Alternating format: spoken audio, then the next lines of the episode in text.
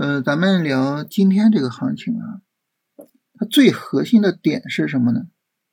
最核心的点呢，就是这个成交量啊。我们看昨天呢，两市是八千七百六十七亿的成交量啊，这个成交量放的是非常大的。那么，所以呢，昨天我们对行情会有期待啊，大家很多人把昨天的行情称为大反转日或者大奇迹日啊，是为什么呢？嗯，一个呢是这个大长腿是吧？另外还有一个非常非常重要的点啊，就是市场放量了。就你大跌的时候有承接盘是吧？有人愿意买，但是今天呢急剧的缩量，从八千七百亿缩到了六千八百亿，缩量幅度得有百分之二十多。所以很自然的呢，这个时候我们就会特别的去担心啊，没有量啊，没有量就没有持续性啊，没有人愿意玩，没有人愿意做这个市场，那。那怎么办呢？是吧？这肯定是不行的。所以呢，就是这个可能是我们现在就是最担心的一个事情啊。然后今天新米团直播的时候，我也是聊这个事儿，是吧？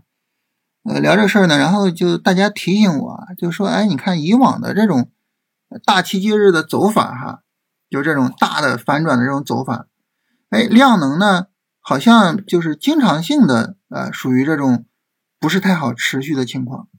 啊，比如说这儿，二零年四月二十八号，呃，量能六千七百三十七亿，第二天直接五千三百亿。哎，这种大反转日啊，大奇迹日啊，确实好像就是这个量能呢，就是不是太稳定啊，不是太好。那所以就是有这么一个情况啊，所以大家提醒了我一下，说，哎，我们其实可以去注意一下，就是。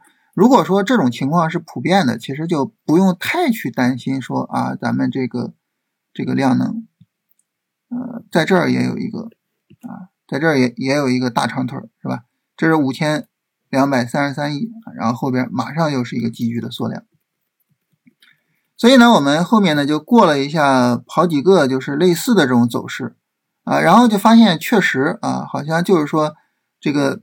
量能缩量比较厉害，你看这儿是五千零九十一亿，第二天三千九百八十五亿啊，好像确实是，就是说这个缩量呢，呃，是一个普遍现象啊，因为这个这种单腿的筑底啊，不太容易成功，而往往需要什么？往往需要后面再去试探市场底部，慢慢的去凝聚市场力量，形成市场信心。所以这个时候呢，它可能就没有那么快啊，没有那么容易就涨起来，呃，因此呢，那么我们可能就是说，就发现，哎，它好像就是量又缩了呀，或者什么的。所以这个缩量呢，也不是太需要去担心的事情。这里面的重点是什么呢？重点是就是说，我们呃去看一下，呃，后续呢市场能不能够真正筑底啊，这可能是比较重要的。如果说后续呢市场能够筑底啊，能够在这里形成一个底部啊，那么它就有意义了啊。所以呢，就是还是去观察一下，先不用太担心。这个是今天直播的时候大家提醒我的。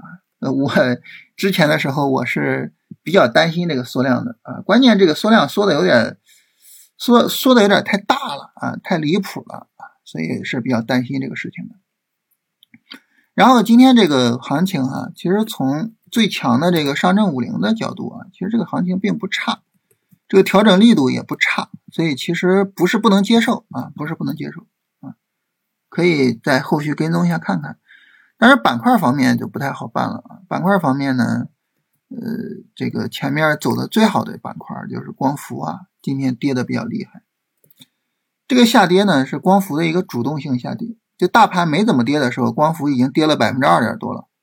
啊，而且呢，在这个下跌过程中呢，呃，之前的老龙头都崩掉了，所以这个时候就就就很不好办了，对吧？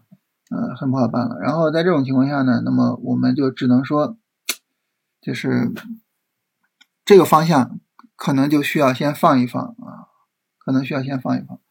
然后其他的这个市场方向呢，嗯，首先一个是消费的方向啊，可能走的相对稳定一点啊，你比如说像酿酒。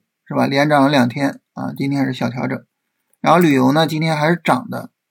但是这个方向呢，有个问题，就是消费的方向整体上来说有个问题是什么呢？